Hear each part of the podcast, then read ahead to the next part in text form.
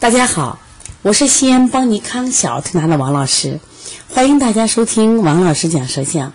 今天呢，我想分享的是阴虚舌象一定是舌红少苔吗？在我们传统的这种舌诊里边，它就是如何判断阴虚的这种体质？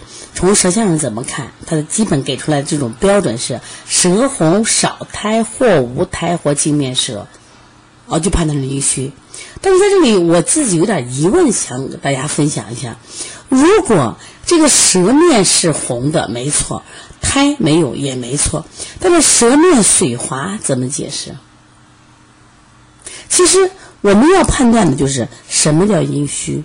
阴虚的概念是什么？它一定是缺水的象，体内水不够了呀，反映到舌头上。哦，除了我们说缺少什么呀？它苔。第二呢，我觉得舌面应该干燥呀，那你没水吗？舌面怎么能有水呢？不干燥。另外呢，它反映到他的皮肤上、头发上、小便上、大便上，是不是都是一个缺水的象？大便干燥、小便短是皮肤干燥呀，是不是睡眠内心烦躁呀？你阴虚火旺啊。如果仅仅从舌红少苔上来判断阴虚。我总觉着不是特别全面，而且临床上事实证明了这样判断其实是偏颇的。那今天我想啊分享一个案例啊，它其实不是舌红少苔的案例，但它也属于阴虚舌。来，我们看下这个宝宝的舌象，他四岁多。那么这个孩子呢，他目前的情况呢，是因为患有鼻炎、腺样体肥大，而且这孩子出汗确实特别的多。他每一次来，我们拍的舌象就感觉到舌红吧也正常，舌薄苔，你看满白苔，但是独独是什么？舌面老是干的，缺水的，就是每一天来都是这样的。奶奶说：“我给他喝水之类呀，我喝水这那水舌面应该是水润的嘛，水滑的，那么水是太多，那个水润，但这个孩子一直是这种干燥的，说明这个孩子缺不缺水？缺水，缺水。那他其实。不符合舌红，也不符合少苔，也不符合镜面舌。那他的水去哪儿了？是因为他大量出汗导致的什么呀？身体是一种缺水的状态。但是他不符合我们的舌红少苔呀。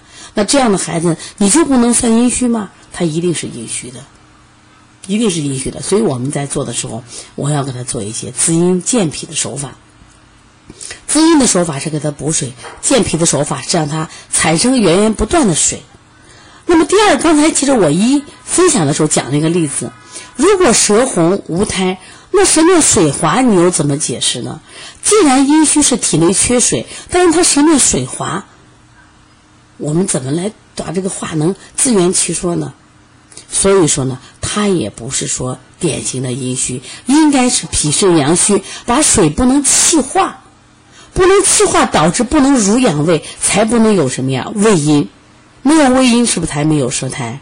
所以它也不是典型的阴不足，而是脾肾阳虚进行的。那脾肾阳虚的话，我们是不是要健脾益肾呢？而不是用滋阴的方法。所以说以后大家看到啊，就是比如说舌红少苔，一定要判润泽度。不管看什么样的舌象，要看它的润泽度。润泽度少了，这才是缺水的象，而不能简单的以一句阴虚啊，舌红少苔就是阴虚。大家听懂了吗？那么大家如果感兴趣的话啊，可以有什么问题直接拨打我的电话幺三五七幺九幺六四八九。另外呢，我们在这个人人讲有我们的舌诊课程，大家感兴趣的可以学习。我们也有我们的舌诊书，大家也可以购买啊。